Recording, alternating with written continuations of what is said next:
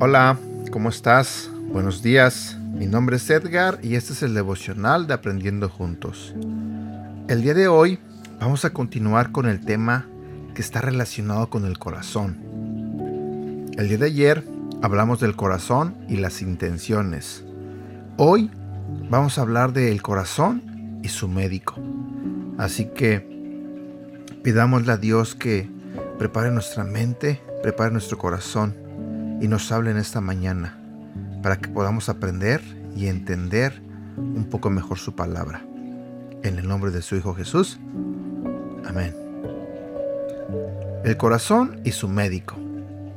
Si tu esposo siempre te dice, qué fea estás, o si la esposa expresa a su cónyuge, qué fea apariencia, lo que revela es una condición del corazón porque lo que nosotros hablamos, las palabras que decimos, revelan lo que está en el corazón. De lo que tiene el corazón, habla la boca. Tú hablas lo que está dentro de ti, lo que eres, lo que sale de la fuente interna de tu vida.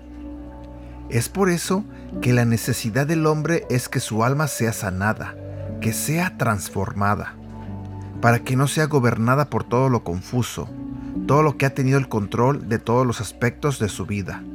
Por eso, la obra de Dios tiene que ser realizada en el corazón.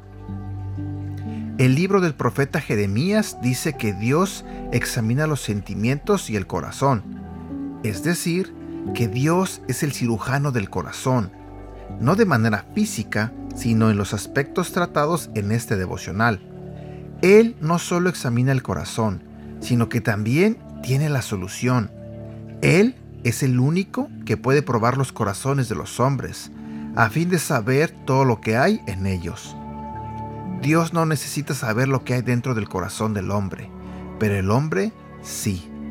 Cuando Dios dice que prueba nuestro corazón, no es que necesite hacerlo, pues Él es omnisciente, pero sí necesita demostrarnos a nosotros lo que hay dentro de nuestro corazón.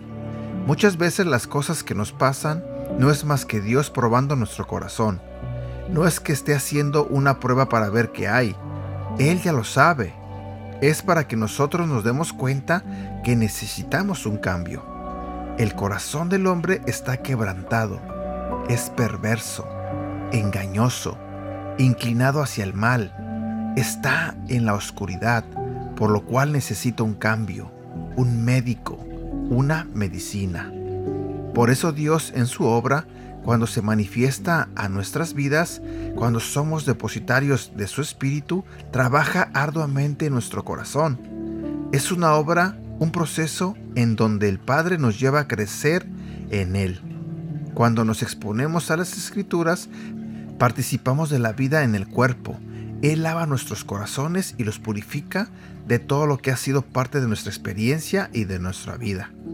Necesitamos permitir que la obra del Espíritu de Dios realice este proceso continuamente y que aprendamos a entregarle esos anhelos, intenciones, inclinaciones y pensamientos de nuestro corazón para que nos dé la fuerza para manifestar el poder de la nueva creación que ya somos en Cristo.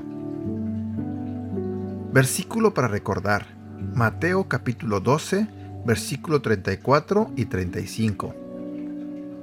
Lo que ustedes enseñan es tan malo como el veneno de una serpiente. Claro, ¿cómo van a decir cosas buenas si ustedes son malos? Porque si alguien es bueno, siempre dice cosas buenas, y si es malo, siempre dice cosas malas. Y bueno, hemos llegado a la parte final de este devocional. Como siempre te lo pido, ayúdame a compartirlo. Deseo de todo corazón que tengas un bonito día y que Dios te bendiga. Cuídate.